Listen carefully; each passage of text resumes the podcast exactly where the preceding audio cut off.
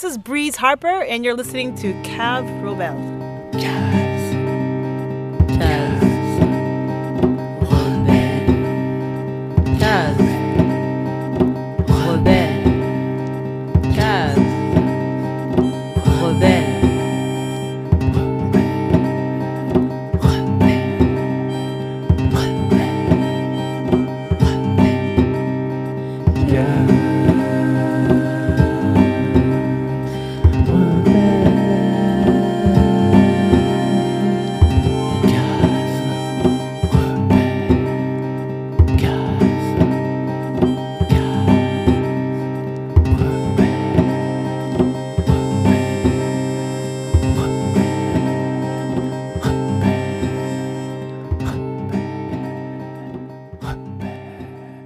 Numéro 52.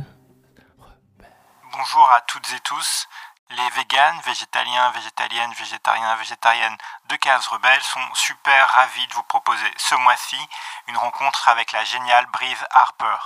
Universitaire, écrivaine, activiste, elle est notamment créatrice du projet Sister Vegan qui examine comment race et genre construisent l'expérience végane aux USA. On va donc parler justice alimentaire, santé des femmes et santé en général, grossesse, allaitement, validisme, partage de nourriture et partage d'amour. C'est à Berkeley, Californie en septembre 2014 que ça s'est passé et c'est parti. Okay. Uh, my name is Dr. Breeze Harper. Mon nom est Dr. Breeze Harper. I am a black feminist theorist. Et je suis une féministe noire théoricienne. I am the director and founder of the Sister Vegan Project. Je suis directrice et at, fondatrice um, du projet Sista Vegan qui examine comment les femmes noires en Amérique du Nord choisissent de pratiquer le véganisme et pourquoi elles en sont venues à ce choix de consommation um, éthique. Et le projet euh, examine ça en regardant comment des facteurs comme le racisme, les rapports de um, classe, la blanchité et d'autres formes d'oppression systémique ont influencé leur pratique du véganisme.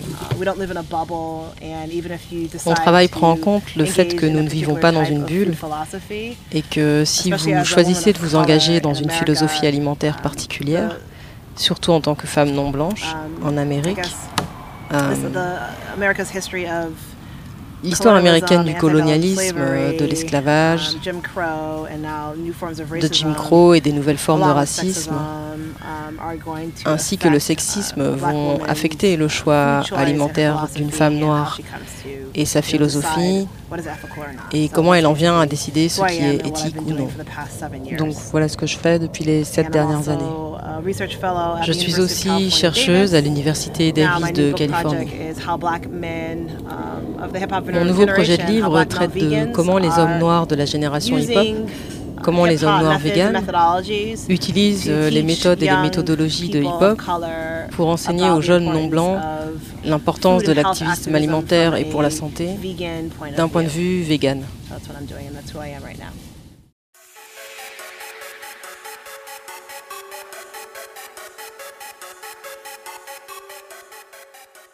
Quelques définitions sommaires. Les végétariens consomment uniquement des végétaux ainsi que des œufs, des produits laitiers et du miel, mais ne consomment ni viande ni poisson. Les végétaliens consomment uniquement des végétaux et des minéraux ou micro-organismes comme des levures ou des bactéries. Ça se complique avec le terme vegan que certains emploient dans le même sens que végétalien, alors que d'autres considèrent qu'il s'agit de l'extension au-delà du régime alimentaire de la minimisation de l'exploitation animale. Mais de fait, des personnes végétaliennes peuvent revendiquer la même démarche, et des végétariens également. La question de la souffrance et de l'exploitation est d'ailleurs complexe. Ce n'est pas parce qu'on mange des fruits et des légumes ou qu'on s'habille de certaines matières qu'aucun être humain ou non humain n'a souffert dans la production. So in 2001, Was 2001, um, I was diagnosed with a fibroid tumor. En 2001, on um, m'a diagnostiqué une tumeur fibroïde, qui est une tumeur qui se trouve dans l'utérus. Et les have, femmes noires, um, euh, en Amérique du moins, ont ça than the 3 à 4 average fois plus que la moyenne de la population. And I was really concerned because my mother had been diagnosed with Et that, and j'étais très préoccupée parce que ma mère avait eu la même chose 30s. et on lui avait fait Um, une had hystérectomie au début de la trentaine. her mother and my father's mother. Et c'est aussi arrivé à sa it mère was- et à la mère de mon It père. was a wake-up call Donc c'était une sorte de sonnette um, d'alarme pour moi, pour que je prenne ma santé plus au sérieux. On m'a suggéré de faire un peu de chirurgie, de recevoir un traitement hormonal pour les seins, ou encore d'avoir une myectomie, ablation d'un ou de plusieurs fibromes utérins. Et je ne voulais pas de ça. J'en ai parlé à mon père au téléphone et il m'a dit peut-être que tu devrais voir ce que les gens faisaient avant la médicalisation de l'accouchement, de la grossesse et de la santé reproductive. Comme, comment faisaient les sages-femmes noires, ce qu'elles utilisaient? Je n'y ai pas vraiment réfléchi, j'ai juste dit merci papa et j'ai raccroché, c'est tout. Um, and then I think maybe it was like a, a year or two later, and I no, it was like three or four years later, and I was um, working at Youth Trois ou quatre ans plus tard, je travaillais à Youthbuild à Somerville dans le Massachusetts. J'ai rencontré une femme noire qui travaillait dans le box à côté du mien, et je ne sais plus comment nous avons commencé à parler de santé reproductive tous les aspects de la santé liés à la reproduction. Ce jour-là, j'avais des règles très douloureuses, je ne pouvais rien faire, tellement le fibrome provoquait des saignements et des douleurs. Et elle a commencé à me parler de la façon dont elle avait amélioré sa santé reproductive à travers le travail de Queen Afua. Elle m'a dit qu'il fallait que je lise ce livre de Queen Afua, Femme sacrée. Et donc j'ai consulté le livre et c'est un de ces moments dans la vie où je pouvais soit dire non, soit accueillir ça. Et j'ai pris le livre, j'ai pris ce qu'elle avait à offrir. Um, C'était une approche afrocentrique de la santé de l'utérus des femmes noires. Et Queen Afua pratique le véganisme, le véganisme holistique fondé sur les principes de l'Égypte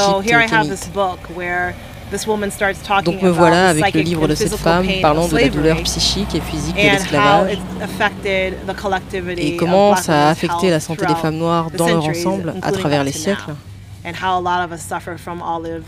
Y compris jusqu'à présent, et comment nombre des souffrances de ces éléments de la reproduction, à cause de cette douleur psychique, ont eu besoin de guérir mais n'ont jamais pu, avec en plus le racisme systémique, les rapports de classe qui nous ont rendu impossible l'accès à la nourriture et aux soins, dont nous aurions eu besoin pour avoir un utérus Et c'était la première fois que j'étais confrontée à un régime alimentaire à base de plantes à partir de ce point de vue. Parce qu'avant, c'était plutôt devenir végétalien pour les droits des animaux, avec l'hypothèse que tout le monde a le même statut, um, c'est-à-dire euh, blanc, bourgeois, valide, face à la nourriture et à la santé. Avant ça, ça ne résonnait pas en moi um, parce que je ne l'avais jamais lié à mes véritables expériences de souffrance, comme la douleur psychique du racisme et du sexisme. Et puis je tombe sur ce livre où c'était un peu comme une évidence pour elle. Et c'est pourquoi j'ai décidé de faire cette transition vers le véganisme, parce qu'elle a écrit ce livre qui parlait du véganisme de mon point de vue, ou du point de vue d'une femme noire. Um, alors j'ai fait cette transition en une semaine parce que pour moi c'était logique et je ne voulais pas perdre mon utérus. Pour moi ça a été très facile et ensuite j'ai ouvert mes yeux sur toutes les autres choses à propos desquelles j'ai réalisé qu'on se trompait. Um, en tant que féministe noire théoricienne, je comprenais beaucoup de choses, mais je ne comprenais pas la dimension de l'activisme alimentaire et de la santé jusqu'à ce que je commence à lire Queen Afua. Et puis comme je devenais plus familière avec le véganisme, je trouvais d'autres livres, d'autres auteurs axés davantage sur les aspects des droits des animaux. Et puis je suis tombée sur le livre euh, Internal Treblinka de Charles Patterson. Et il parle de la souffrance endurée par les victimes de l'Holocauste, um, mais aussi de tous les abus sur les animaux et leurs souffrances, en faisant vraiment le lien avec l'oppression systémique. Um, Là, j'ai commencé à voir et à faire des connexions et à réaliser que de la même manière qu'on peut comprendre le racisme sans comprendre le sexisme, vous ne pouvez pas comprendre le sexisme sans comprendre le spécisme. Spécisme. Considérer que l'espèce humaine est supérieure à toutes les espèces animales, accorder aux animaux moins voire aucune valeur, moins voire aucun droit, et dans les faits, les asservir, les domestiquer, les exploiter, les tuer, etc. Il s'agit tout simplement de connecter les matrices de l'oppression. C'est comme ça que je me suis engagée dans mon travail depuis, um, sans en faire une question um, limitée, mais en faisant vraiment ces connexions d'un point de vue holistique. Qui considère que l'objet fait partie d'un tout. My dad is really awesome. I just never Mon père est vraiment génial. C'est juste que je n'ai jamais écouté ce qu'il avait à m'offrir parce que j'étais une enfant, tu vois, et je me disais qu'il Uh, était bizarre. Il nous a élevés en fait euh, dans la campagne de la Nouvelle-Angleterre. experience Et j'ai une expérience très rare par rapport à la plupart des gens noirs qui ont grandi ici. Mon père et ma mère ont déménagé du centre urbain de Hartford et se sont installés dans un endroit appelé Columbia, dans le Connecticut, Qui avait à l'époque 2,000 people, probablement all 2000 white, habitants, tous blancs, tous ruraux. Um, Puis ils ont décidé qu'ils voulaient en quelque sorte avoir leur propre potager, avoir leur propre terre et cultiver eux-mêmes la Um, totalité de leur nourriture. Et puis ils ont trouvé un terrain plus grand, pas loin, dans une ville appelée 18 months Lebanon, quand nous avions environ moved 18 us mois, mon frère jumeau et moi. Ils nous ont emmenés sur une terre de 1 hectare, toujours dans une ville entièrement blanche, agricole, rurale. Et mon père, son truc, c'était it. si je ne peux pas le manger, je ne le fais pas pousser. C'était sa philosophie. Donc nous avons grandi en apprenant comment faire pousser notre propre nourriture. My dad would say, you know, these are the herbs Et mon père disait, ce sont des herbes que vous pouvez utiliser pour ci ou pour ça. Mais je ne l'ai jamais vraiment écouté, je pensais que c'était bizarre. Parce que tous les enfants à l'école utilisaient simplement Um, du and then my Tylenol. Et puis ma mère, même si elle soutenait mon still père, very much était encore euh, allopathic beaucoup dans la medicine and always médecine euh, allopathique et on m'emmenait chez le docteur euh, Um, pour me faire always had that vacciner. Mais j'ai toujours eu cette base de ce que mon père disait. Le terme allopathie désigne la médecine classiquement employée dans les pays occidentaux, généralement basée sur l'administration de médicaments non homéopathiques et destinée à contrer les troubles du fonctionnement de l'organisme. Cependant, par abus de langage, le terme exclut souvent les médecines douces. Et je me souviens quand j'ai eu mes règles pour la première fois, say, "I don't want you to j'avais tellement mal et mon père me disait toujours Je ne veux pas que tu chamomile?" prennes de la lèvre, ça va tuer tes reins. Pourquoi tu n'essayes pas la camomille? Et pourquoi je ferais ça, papa? Toutes mes copines prennent de la lèvre, de l'ibuprofène, t'es bizarre. Donc, mon père m'a toujours enseigné que tu peux donner des bases à un enfant de but 0 à most 6 of ans. Il va sans doute s'en écarter, mais à un moment il reviendra. Et c'est ce que j'ai fini par faire quand j'y pense.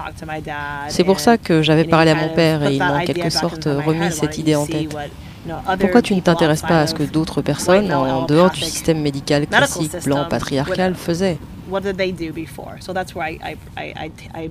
Donc c'est pour ça que, uh, encore une fois, je relie ce savoir à mon père et à son éducation.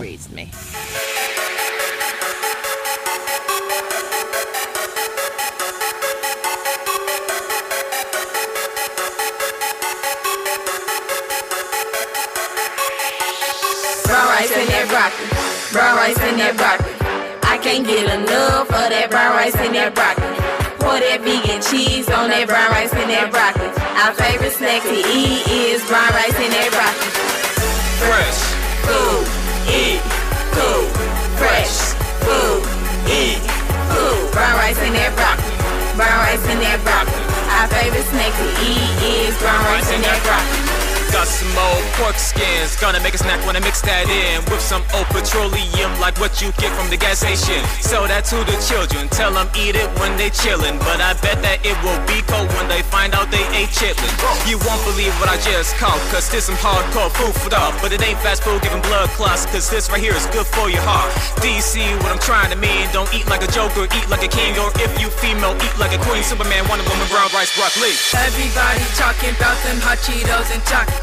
I don't really like them screaming brown rice in that broccoli. Brown rice in that broccoli. Brown rice in that broccoli. They don't want to know what's in them hot Cheetos and Takis. If you know the song called Hot Cheetos and Takis, this the remix. We rapping brown rice and that broccoli. Brown rice and that broccoli. Brown rice and that broccoli. Brown rice and that broccoli. Brown rice and that broccoli. Brown rice and that broccoli. Brown rice that broccoli. I can't get enough of that brown rice and that broccoli. Pour that vegan cheese on that brown rice and that broccoli. Our favorite snack to eat is brown rice and that broccoli. Fresh. Food, eat, cool. Fresh, food, eat, cool. Brown rice and that broccoli. Brown rice and that broccoli.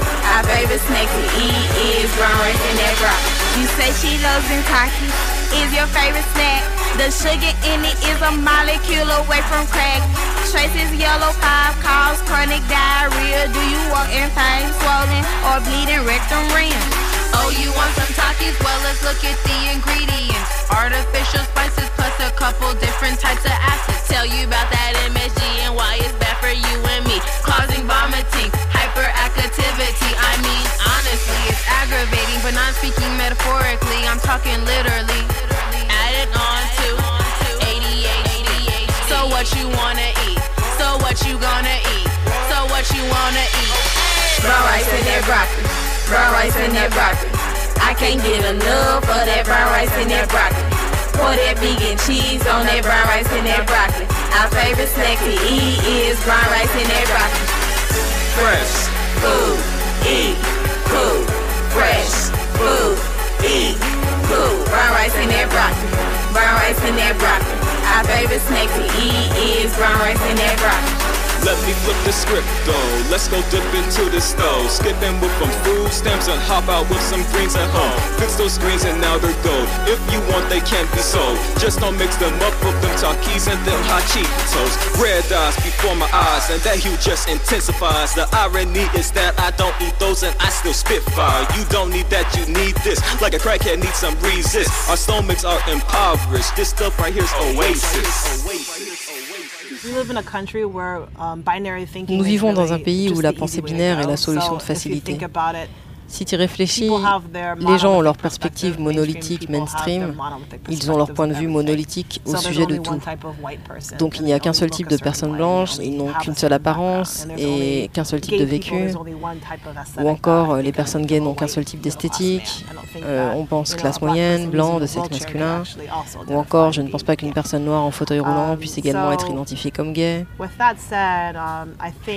Um, Ceci dit, je pense qu'il y a beaucoup plus à faire pour éduquer plus les gens, pour s'éloigner de cette pensée binaire et d'approches telles que l'expérience blanche, l'expérience noire, l'expérience trans.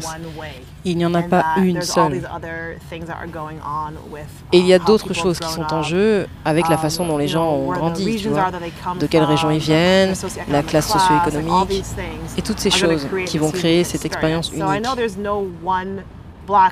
Donc je sais qu'il n'y a pas une expérience noire monolithique. Mais je sais que la plupart des 98% personnes noires, Genre 98% ont été affectés profondément par la suprématie blanche et le racisme. Mais la façon dont ça se manifeste, en fonction de la façon dont vous avez grandi, Um, ça peut être très différent. Donc c'est un peu comme ça que je vois les choses. Quand je regarde la pensée dominante, même dans les médias noirs et la littérature, parce que je suis écrivaine, ce que je constate, c'est que l'expérience noire est généralement de sexe masculin, urbaine, hétéro et valide. Maintenant, bien sûr, euh, les femmes font partie de la littérature, mais ce sont des femmes hétéro, urbaines, donc l'expérience noire est toujours ça. Et puis, quand vous essayez de vous écarter, euh, comme moi, qui écris sur mes propres expériences, j'essayais de faire publier mon dernier livre, Scars. Autrefois, quand je démarchais au milieu des années 2000, je recevais des lettres de refus d'éditeurs qui me disaient Bon, nous ne sommes pas intéressés parce qu'il ne s'agit pas de l'expérience noire que nos fans recherchent. Et tu sais, si on regarde, mon personnage est aussi lesbienne. Nous ne sommes pas intéressés par cette expérience lesbienne-là. Parce qu'une fille noire de la campagne dans une région rurale blanche de Nouvelle-Angleterre, pourquoi? Pourquoi quelqu'un serait-il intéressé par ça? Ce sont donc des défis auxquels j'ai dû faire face, mais je pense que ça fait beaucoup de dégâts quand on considère toutes les personnes noires qui ont la même expérience. Et j'essaie de faire des choses militantes avec des activistes mainstream de la communauté noire, et il y a toujours des choses qu'ils induisent, et ils oublient que tous les noirs ne sont pas hétéros. Et non, toutes les personnes noires ne sont pas valides. Tous les noirs ne mangent pas de la viande, toutes ces choses. Et ça devient problématique quand je regarde ces grands mouvements noirs mainstream qui ne prennent pas ces choses en compte. Mais ensuite, euh, vous avez des personnes qui travaillent dans les marges, comme moi, où ils tentent de ramener tous ces aspects de l'identité noire et de défaire ce mythe, comme quoi nous sommes un monolithe. Parce que beaucoup de personnes noires, pas seulement les blanches, pensent que nous sommes un monolithe. Et tu vois, quand je dis aux gens, euh, il y a cette idée que parce que je suis mariée à un homme, je suis hétéro. Donc les gens commencent à parler d'une manière qui suppose que je suis forcément homophobe et que je vais approuver leur homophobie s'ils sont homophobes. Et quand je révèle dans la plupart de mes écrits que je m'identifie comme bisexuel et que j'ai eu des relations avec des femmes dans le passé, il y a ce malaise qui s'invite. Quel genre de noir es-tu? Et quelqu'un m'avait écrit la première fois que j'ai annoncé que Scars allait être publié. Une femme noire qui suivait mon travail avec Sista Vegan. Et elle disait que j'étais une déception pour elle avec ce nouveau projet et que je devrais me concentrer sur les vrais problèmes noirs et pas me lancer dans tout ce truc LGBTQ. Je suis connue pour euh, déranger beaucoup de groupes à cause de l'accent que je mets sur la nécessité de ne pas se concentrer sur une question unique, de ne pas être monolithique et d'être holistique dans les approches. Donc je perturbe le mouvement vegan classique parce que je regarde euh, en quoi la blanchité et la classe socio-économique affectent leur philosophie. Et puis tu vois, je dérange certains véganes afrocentriques si je commence à parler LGBTQ. Et le fait que je sois une black féministe et que les choses se sont mises en place d'une certaine façon, euh, que j'ai fini par accepter le black féminisme, il y a ce stéréotype courant que le féminisme a détruit les hommes noirs. Dans ces cas-là, j'essaye de dire, euh, eh bien, il y a 20 types de féminisme différents. Duquel vous parlez? Est-ce que vous comprenez vraiment ce qu'est le féminisme? Et en particulier le féminisme noir. Donc oui, j'ai été embarquée dans pas mal de débats sur ça.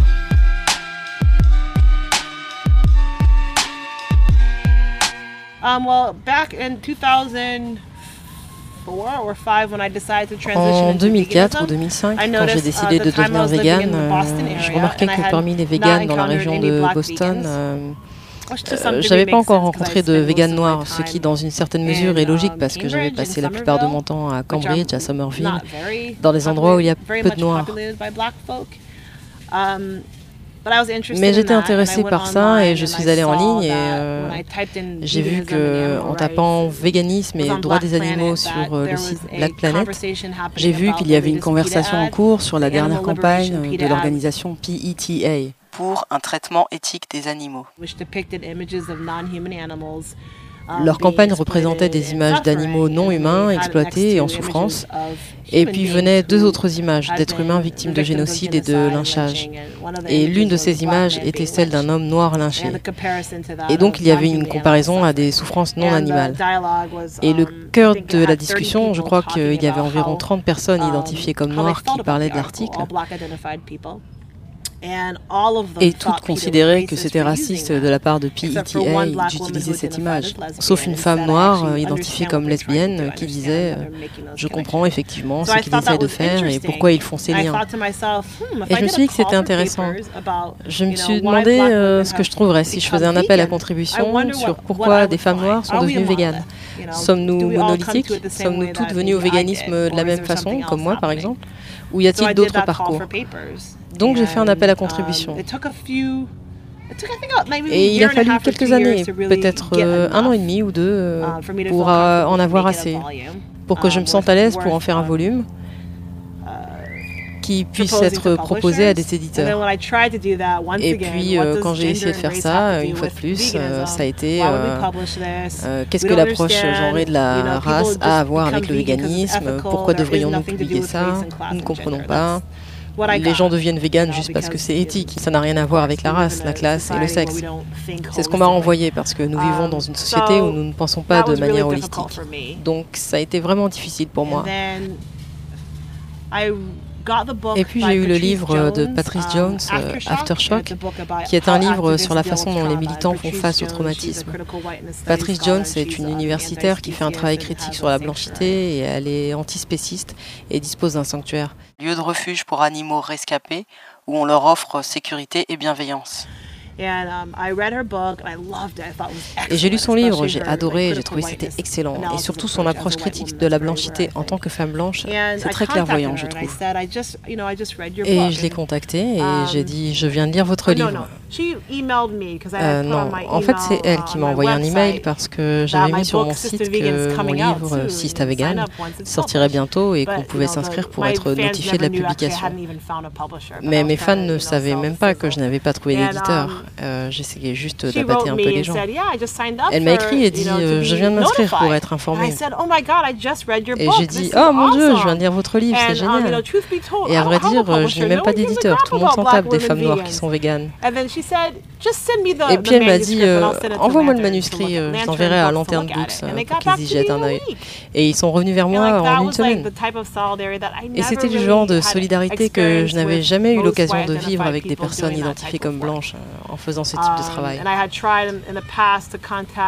Dans le passé, j'avais essayé de contacter des groupes de défense des animaux au leadership blanc pour la plupart, qui auraient pu le publier et n'en voulaient pas parce qu'ils disaient que leur hiérarchie ne serait pas il ne voyait pas vraiment l'intérêt. Même si une fois une femme m'a bien dit qu'elle avait compris, euh, elle n'avait pas assez confiance pour essayer de persuader le bureau de regarder au-delà de leur philosophie blanche de classe moyenne, des droits des animaux et du véganisme.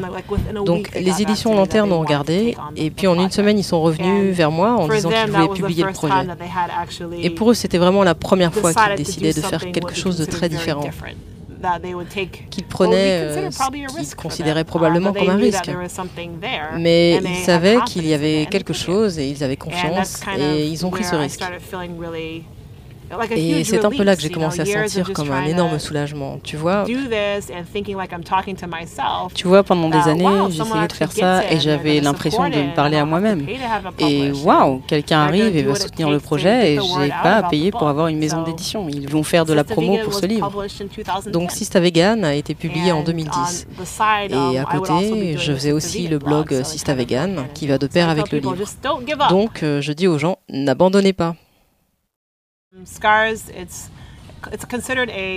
Scars est considéré comme une fiction sociale. Ça raconte une expérience de lesbienne noire dans les régions rurales de la Nouvelle-Angleterre.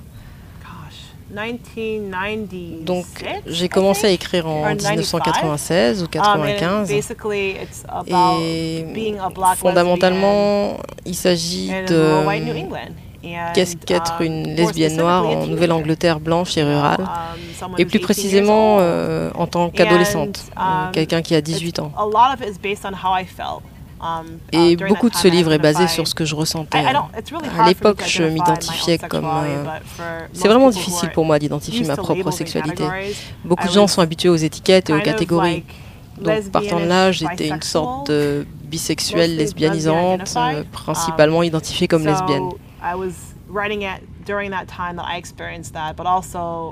Donc j'écrivais pendant la période où je vivais ça, mais aussi le fait de vivre dans ma ville blanche rurale, et je suis allée à l'université de Dartmouth, qui est encore plus um, blanche, mais avec euh, la richesse en plus. Et donc j'ai décidé que, comme j'étais pas vraiment bonne à être qui j'étais dans un tel environnement conservateur, que je voulais, euh, après deux ans um, de dépression, que je voulais faire des recherches à, ce sujet.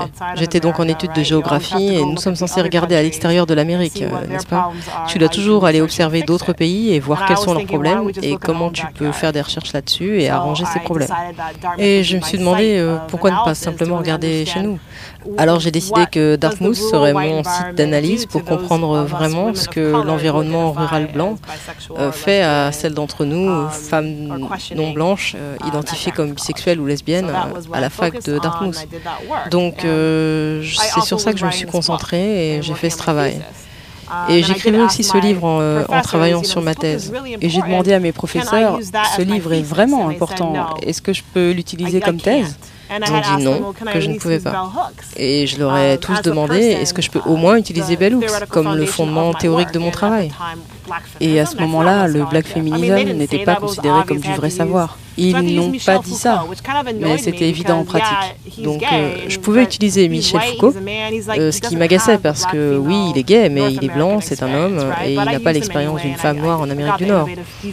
Mais bon, j'ai utilisé Foucault et j'ai eu l'occasion d'inclure d'autres travaux innovants dans mon travail, euh, parce que ma recherche concernait quelque chose que les géographes traditionnels de notre département n'avaient pas exploré. Et c'était tous des hommes blancs, à l'exception d'une femme. Tu sais, si tu regardes l'histoire de la géographie, ça fait vraiment partie du projet impérial colonial et ça a été utilisé aux côtés de l'anthropologie et d'autres disciplines pour aider ce projet. Et j'ai transgressé quelque chose en décidant de retourner le regard sur Dartmouth pour analyser la blanchité et l'homophobie. Donc c'est un peu comme ça que le livre a commencé. Et j'ai continué à écrire et réécrire. Ma base, ça a été vraiment de comprendre ce que c'est que d'être isolé, quand vous êtes dans un espace de discussion où il est question de véganisme, de droits des animaux, et que tout le monde, tous les gens présents sont majoritairement blancs et de classe moyenne, et que tout le monde suppose que tu l'es aussi.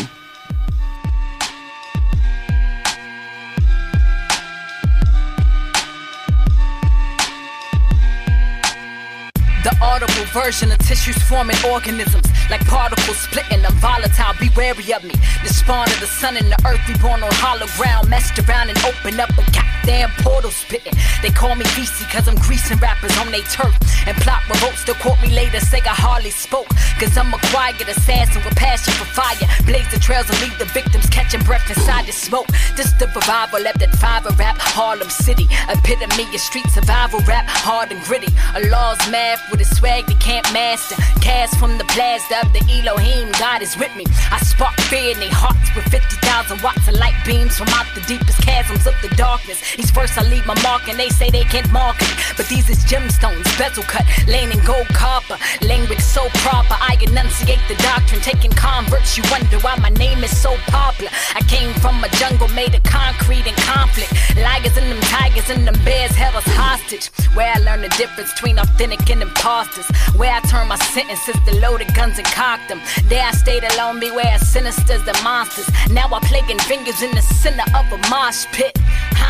I'm the center of your conscience. The black dot, honey skin, the pinnacle of progress. The future of music look brighter than the solar flare. I'm blacker than Garvey, you whiter than the polar bear. Hold it there, you don't want a saucer with the holy feel. Box the crowd and leave my mic like artifacts, holy grail. Matter of fact, you can call me the prophet. I'm probably Drew Ali incarnate, so stop it. This is a letter to them veterans and brolic ninjas who fought blood wars. Shots lead them bodies crippled. I'm trying to catch them before they end up as a homie victim. Guess you call me past the saving cats with the phonic system. They wanna block me cause I'm not like these regular broads. Speak revelations off the top like I'm channeling God. And my, my sisters keep a bell hooks and Audrey Lord. Ask about me. I protect the goddess with katana swords. I'm type ill like I'm typhoid, no vaccine. You a hypochondriac. I live rap, you practicing. I break rules like white boys in courtrooms where that cracker George at the bounty something and make moves. I'm sort of the rapper, the half the game been waiting on. The other half is waiting to see who next they hating on. But it don't matter cause I'm bred tough in carbon form. Give you plus lessons, then you see how knowledge born. I want to raise my kids vegan, but they're actually not vegan. Je voulais élever mes enfants de manière végane, mais ils ne sont pas véganes. Et ça, c'est parce que mon partenaire et moi, mon mari et moi, nous avons eu à faire des compromis à ce sujet. Alors effectivement, ils mangent des œufs et du lait de vache plusieurs fois par mois. Et nous parlons de plus en plus euh, du fait qu'il serait logique d'aller vers le véganisme et que um, ce serait OK si les enfants le faisaient. Euh, mes enfants, ils comprennent euh, le, um, langage du véganisme, ils comprennent pourquoi je le suis, mais ça ne sera um, probablement pas un énorme changement pour eux de le devenir. À l'heure actuelle, ils ne sont pas véganes, ils sont végétariens. Je le dis à tout le monde dans mes conférences, mais bien sûr, je pense que pour beaucoup de gens, ça reste quand même un problème. Mais qu'est-ce que je peux dire? C'est compliqué quand tu co-éduques avec quelqu'un qui a une philosophie alimentaire différente. Donc c'est ce que nous uh, faisons en ce moment. Ma première grossesse um, n'a pas été végane.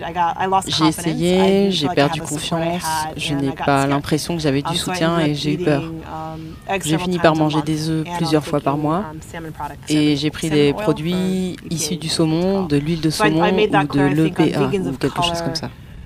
J'ai été claire là-dessus, je pense que c'était sur le blog euh, Vegans of Color. Et on m'a taclé là-dessus et je m'y attendais. Mais mes deux dernières grossesses étaient véganes et c'était facile. J'avais plus um, confiance. Je ressentais simplement que j'allais le faire cette fois et c'était bien.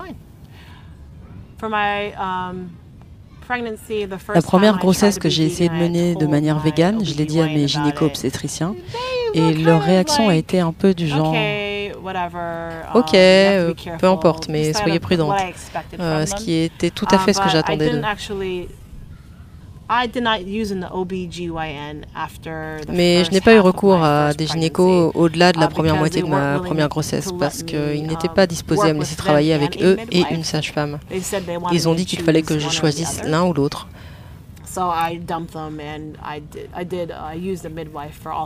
Alors je les ai largués et j'ai eu recours à la sage-femme pour les trois grossesses et j'ai accouché à domicile. Et ce parce que je le sentais bien. Pour de nombreuses raisons, le système médical en Amérique ne souhaite pas vraiment vous aider de manière holistique. Et quand tu vas au rendez-vous, ils ne sont jamais à l'heure et tu attends une éternité et ça se termine littéralement en rendez-vous de 7 minutes. Genre, euh, pisser dans un gobelet et dites-moi comment vous vous sentez. Avec les sages-femmes, ça dure une heure. Et c'est holistique, tu parles de tout. Et elles étaient entièrement solidaires de ma décision de pratiquer le véganisme. Et comme j'avais une mutuelle, j'ai pu, lors de ma première grossesse, euh, dès le premier trimestre, le premier trimestre, faire certains tests pour m'assurer que tout était OK. Euh, j'utilisais mon assurance. Donc, je me rappelle avoir parlé à une femme au cours de ma deuxième grossesse, une infirmière spécialisée. Je lui ai dit que j'allaitais encore mon premier enfant et elle m'a dit euh, Vous ne pouvez pas allaiter et être enceinte. Vous allez avoir de l'ostéoporose. C'était très ignorant de sa part de dire ça parce que euh, peut-être que c'est ce à quoi font face beaucoup de femmes, mais comme je lui ai dit littéralement, je sais ce que je fais, voilà ce que je mange et tout va bien se passer pour moi. Et elle n'avait pas l'air vraiment de soutenir mon choix. Um, Beaucoup de femmes allaitent pendant la grossesse dans le monde entier. Et elles vont bien parce qu'elles savent comment manger ce dont elles ont besoin. Alors j'ai fait ce dont j'avais besoin et j'ai commencé à manger euh, des fruits de mer, euh, manger beaucoup de kale, c'est riche en calcium. Et de toute façon, j'ai fini par faire l'accouchement à domicile avec une sage-femme. Mais mon deuxième bébé est né avec deux dents et les sages-femmes étaient genre Waouh, aucun doute, vous avez assez de calcium et d'autres minéraux dans votre système. Parce que c'était évident, mes bébés étaient en bonne santé et tout le monde allait bien.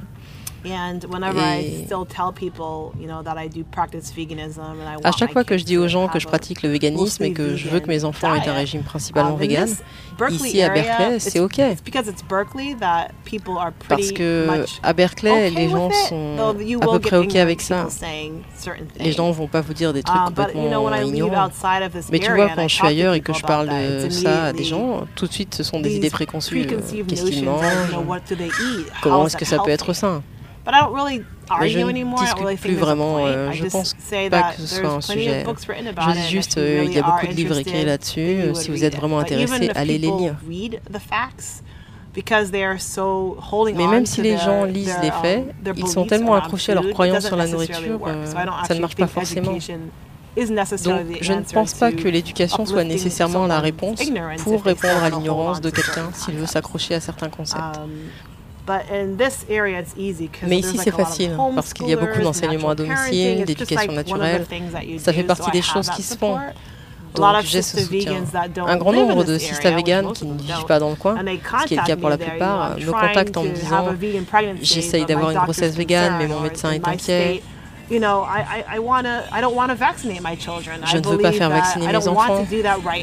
Je crois que je ne veux pas le faire maintenant. Et elles se font du souci.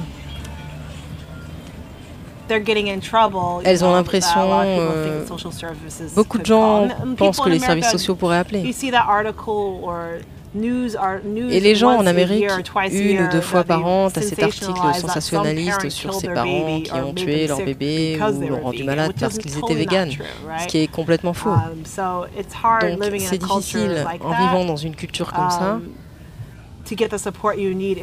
d'obtenir le soutien dont vous avez besoin si vous ne vivez pas dans un um, endroit comme la baie de San Francisco. Mais lorsque les femmes me contactent, je dis, euh, tu vois, tu peux citer ça à ton médecin et voir ce qu'il dit. Mais je ne sais pas si ça va aider. Parce que les médecins ont leurs propres croyances euh, avec des bases émotionnelles émanant d'un système basé sur le spécisme et sur comment les animaux devraient être.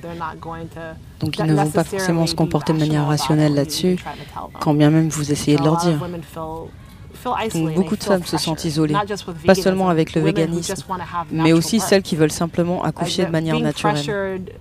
C'est comme le fait d'être pressurisé pour planifier une injection parce que tu es en retard de deux jours sur le terme. Des trucs dingues comme ça. Donc, c'est juste que nous vivons dans une culture um, généralement horrible quand il s'agit des droits que tu devrais avoir sur la façon dont tu veux être soigné. Et comment tu veux qu'on s'occupe de toi? Je trouve que c'est tout simplement horrible. J'ai entendu beaucoup de mes amis, indépendamment des identités raciales ou de classe, la plupart d'entre elles ont eu des expériences horribles quand elles ont donné naissance à l'hôpital. Je veux dire, horrible. C'est incroyable. Um, et ce qu'elles m'ont dit, elle ne savait pas parce que je pense que euh, quelqu'un m'a dit, euh, peut-être que c'était une de mes amies qui étudiait la psychologie du cerveau, euh, ce qui se passe quand vous êtes à l'hôpital et une personne porte une blouse blanche. Tu te retrouves dans une espèce d'état hypnotique où blouse blanche signifie autorité et tu commences à douter de toi-même, la façon dont l'hôpital est structuré et d'autres choses. Tu commences à douter et ensuite tu t'abandonnes. Tout comme tu ne devrais pas être déclenché parce que ton bébé a 3 ou 4 ou même 7 jours de retard, ou tu ne devrais pas être... C'est juste bizarre, ça, ça me bouleverse. Euh, je réagis très émotionnellement à ce sujet parce que c'est tellement ridicule. Um, et le manque de respect envers les propres connaissances des femmes sur leur corps. Et c'est encore pire si um, tu es une femme non blanche. Comment tu es traitée par le système médical. Euh, comme si tu étais tout simplement stupide et que tu ne savais rien. C'est juste que c'est horrible.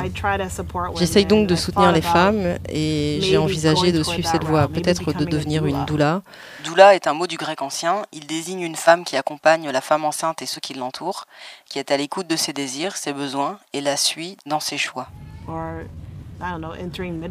Ou, je ne sais pas, entrer à l'école des sages-femmes peut-être, parce que je continue. Par exemple, une amie m'a écrit et me dit Je suis anémique et je suis enceinte et mon médecin veut me donner des pilules et elle me constipe. Et je réponds Comment ça Ils savent pas que tu pourrais juste prendre du thé aux orties pour le faire? Genre, comment ça se fait qu'ils ne savent pas ça? Alors j'ai donné cette conférence web euh, sur la façon d'avoir une grossesse à base de plantes et avoir tous les nutriments dont vous avez besoin. Et c'est tellement simple. Mais bien sûr, euh, s'il y avait des remèdes simples à tout, les médecins ne feraient plus beaucoup d'argent. Les firmes pharmaceutiques ne feraient plus beaucoup d'argent. Donc ça a été une autre façon pour moi d'en venir à faire des connexions avec le fait de vivre dans une économie capitaliste, individualiste.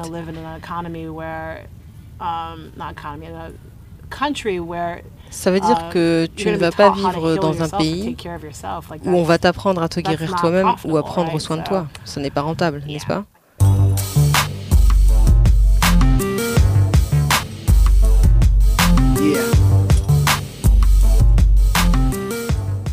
People don't think you're weird if you les gens ne trouvent pas que vous êtes bizarre tant que vous n'essayez pas d'allaiter votre enfant au-delà des six mois. Parce qu'en Amérique, les gens réagissent bizarrement à ce sujet. En dehors de la baie de San Francisco, je pense. Mais je pense que c'est de plus en plus accepté par euh, les médecins officiels hein, qui disent euh, si vous pouvez allaiter, nous pensons que c'est la meilleure option. Ce qui est très significatif puisque les entreprises qui avaient imposé le lait en poudre avaient une grosse mainmise sur cette vision. Alors maintenant, c'est plus accepté, mais je pense que le simple fait que ce soit considéré comme bizarre, um, si vous le faites en public et que vous ne vous couvrez pas, euh, j'ai un problème avec ça et c'est pour ça que quand je fais mes conférences, je um, prends mes bébés avec moi et je les allaite à la demande. Et je pense effectivement que l'allaitement à la uh, demande est une question de justice alimentaire. Et c'est pourquoi j'emmène mes enfants et je veux que les gens voient. C'est pas que je veux m'exhiber et tout. Je suis un mammifère et mon, bébé a besoin de lait à la demande. C'est juste comme ça. C'est ridicule pour moi de mettre euh, en péril sa santé parce que la société a un problème avec ça. C'est juste que c'est complètement stupide parce que tous les autres mammifères dans le monde allaitent leur bébé à la demande et de toute évidence, il faut en um, parler. Mais je reconnais que c'est aussi un privilège d'être en mesure d'allaiter, parce que je travaille um, pour moi et mon mari a un revenu aussi. Je suis donc en mesure de structurer ma vie euh, de manière à rester à la maison et à allaiter à la demande. Donc je ne veux pas minimiser le fait que les femmes qui ne peuvent pas le faire doivent utiliser le lait en poudre. Mon truc, c'est les options. Je pense que les femmes devraient avoir les options nécessaires et ça doit être soutenu parce que chaque femme a une situation différente. Et ce sont les options, le manque de soutien, d'options pertinentes qui m'exaspèrent. Um, et pour ce qui est du corps um, après l'accouchement, je pense que c'est ridicule que la plupart des femmes que je rencontre disent Je vais pas me mettre en bikini, je vais pas me montrer, je viens juste d'accoucher. Et pourquoi pas? Ton corps vient de donner naissance, ton corps a eu un énorme bébé en lui et pendant neuf mois, bien sûr, ton ventre s'est élargi. Je veux dire, pourquoi on ne pourrait pas montrer ça Mais on n'en parle pas et on culpabilise les femmes qui ne sont pas minces. J'ai rencontré tellement de femmes qui ont tellement honte de leur corps d'après accouchement et qui disent J'ai eu un bébé il y a 4 ans et je ne peux toujours pas perdre du poids, je ne porterai pas de maillot de bain ou je ne ferai jamais ci ou ça. C'est tout simplement, c'est la société dans laquelle nous vivons. Savez-vous combien notre corps va changer au cours de notre vie Que vous ayez un bébé ou pas? Comment les corps changent? Et j'essaie toujours d'expliquer ça aux femmes. Euh, et c'est pour ça que j'ai fait ma vidéo après mon accouchement.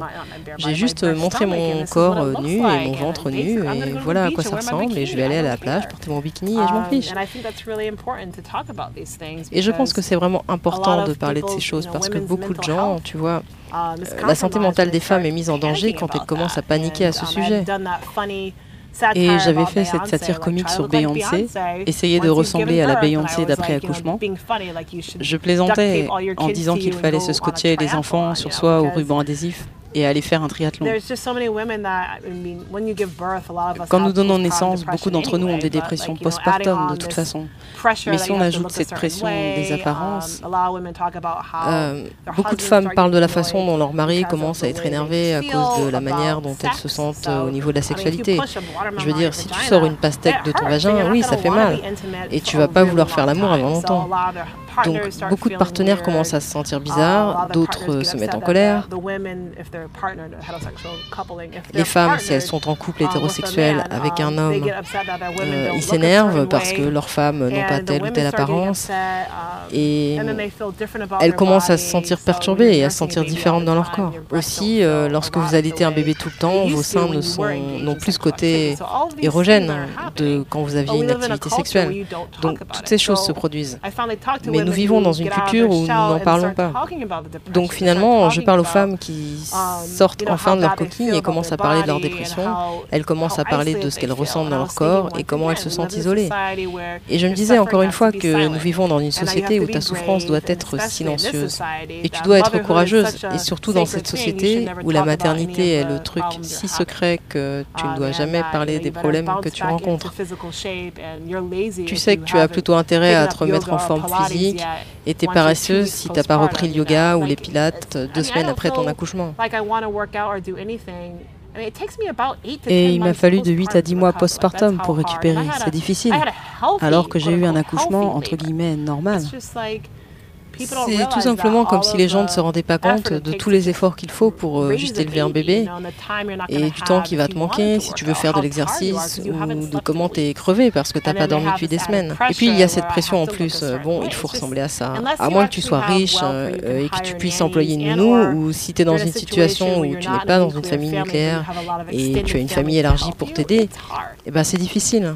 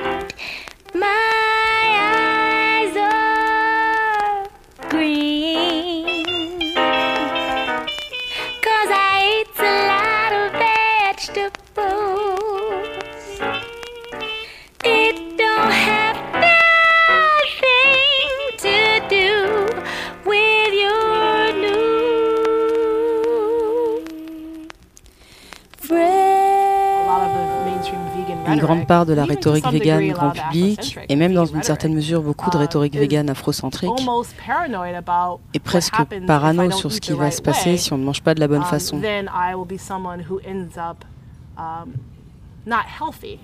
Parce qu'ensuite, je risquerais de ne pas être en bonne santé. Et être en bonne santé, c'est aussi défini comme être intelligent. Parce que beaucoup de la rhétorique végane implique que vous allez être plus intelligent. Vous serez une personne intelligente, votre cerveau sera intellectuellement supérieur et vous donnerez naissance à des enfants de qualité supérieure. Et c'est une rhétorique dangereuse, je pense. Comment définissez-vous ce qui est intelligent?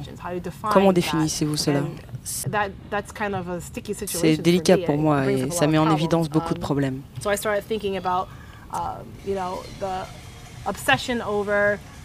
Alors j'ai commencé à penser aux obsessions du type euh, si vous êtes vegan, vous devriez être en mesure de courir vraiment bien, marcher vraiment bien, toutes ces choses que d'une certaine manière vous devriez être capable de faire. Je recevais des courriers de plusieurs véganes qui me disaient euh, je mange de manière très saine, je suis végane. Je mange d'une manière que je considère très saine, mais je suis encore très fatiguée. Parce que certainement qu'ils pensaient guérir tout ce qu'ils avaient avec le véganisme. Il y a donc ce discours du véganisme comme un remède à tout. Et si tu n'as toujours pas guéri ces problèmes par le véganisme, eh bien c'est que tu le fais mal, tu fais mal, tu es paresseux. Donc c'est cette rhétorique que j'entends sans cesse et c'est très problématique. Et c'est presque comme si, euh, je ne sais pas, pour certaines personnes, le véganisme est devenu cette religion incritiquable um, à laquelle ils se sont convertis, comme solution à tous les problèmes. Et si vous n'y arrivez pas à travers le véganisme, vous êtes le problème, vous le faites mal. Et si vous êtes toujours malade, um, si vous n'êtes pas réveillé le lendemain matin dans la forme nécessaire pour courir un marathon, il y a quelque chose qui um, cloche chez vous. Donc ce que je vois, c'est un chemin dangereux où, je dirais, euh, vous faites de l'activisme focalisé sur une question unique et vous ne regardez pas ce que d'autres font ou disent et vous ne l'intégrez pas dans votre travail. Euh, et c'est ainsi qu'on peut facilement être vegan et contre l'exploitation des animaux, mais toujours utiliser une rhétorique classiste, sexiste, validiste.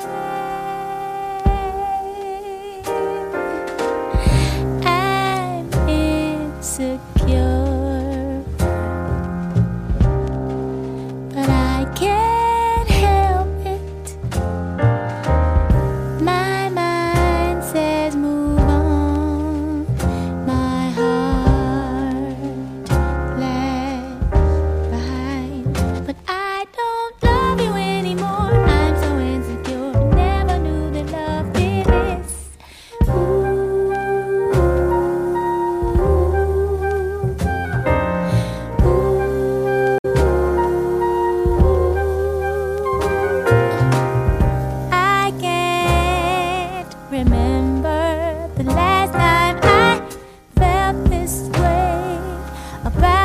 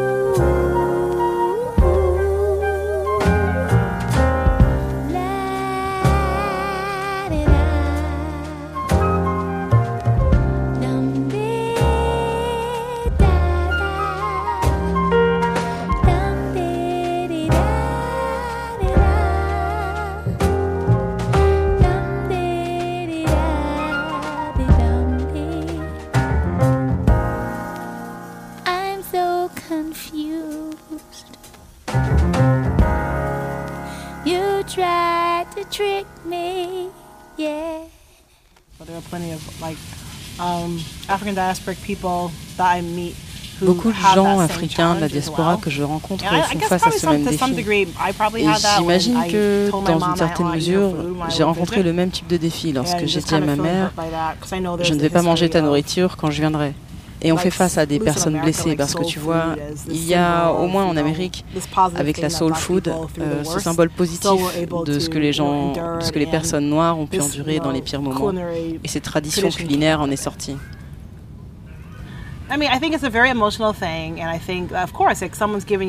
Je pense que c'est quelque chose de très affectif et je pense bien sûr que quelqu'un qui vous donne de la nourriture, la façon dont vous nourrissez quelqu'un, vous donnez de l'amour à travers la nourriture.